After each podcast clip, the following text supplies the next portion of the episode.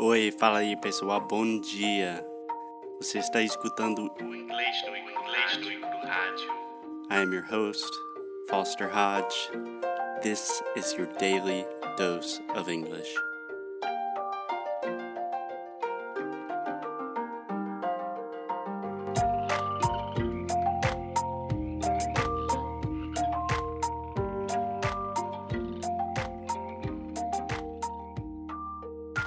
Okay, so in the article we've been talking about, Six Reasons Why Brazilians Don't Speak English Properly, the author claims that there's a solution to this problem. That's interesting. I wonder what the solution is. He suggests that the solution is to get a private tutor. He said that is what worked for him, and honestly, I agree.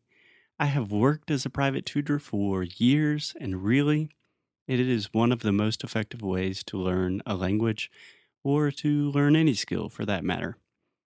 But from my point of view nowadays, there are two or three big problems with private tutoring. First is the obvious one money. Hiring a private tutor is expensive. A normal teacher in Brazil will cost more or less 70 or 80 reais per hour if you want to really hire a trained professional that has a specialization in a certain topic, that is going to cost you a lot more. It can be more than 200 reais per hour. And I think I don't even need to say this, but that is a shit ton of money, and most Brazilians cannot afford that option. So, the first problem with private one on one tutoring is price money. We don't have enough money, and just the economics of the business does not work. The second problem that I see is a lot of students become dependent on private tutors.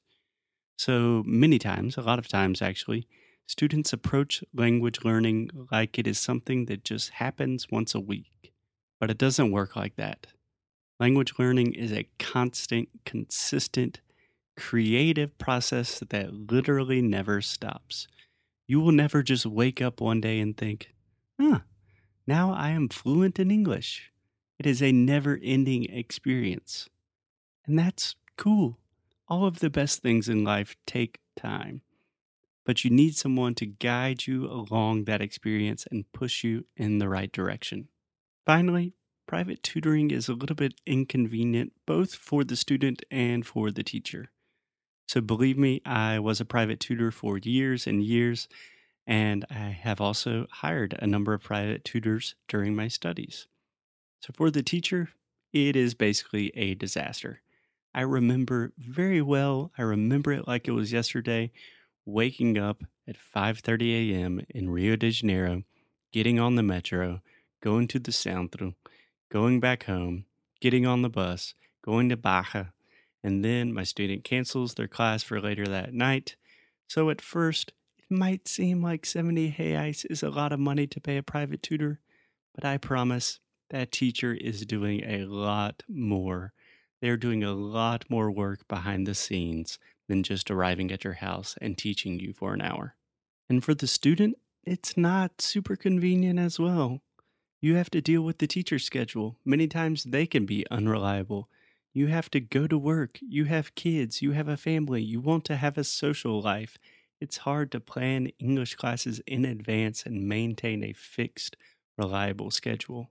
Okay, so just to summarize my thoughts, because I'm rambling a little bit here, um, private tutoring.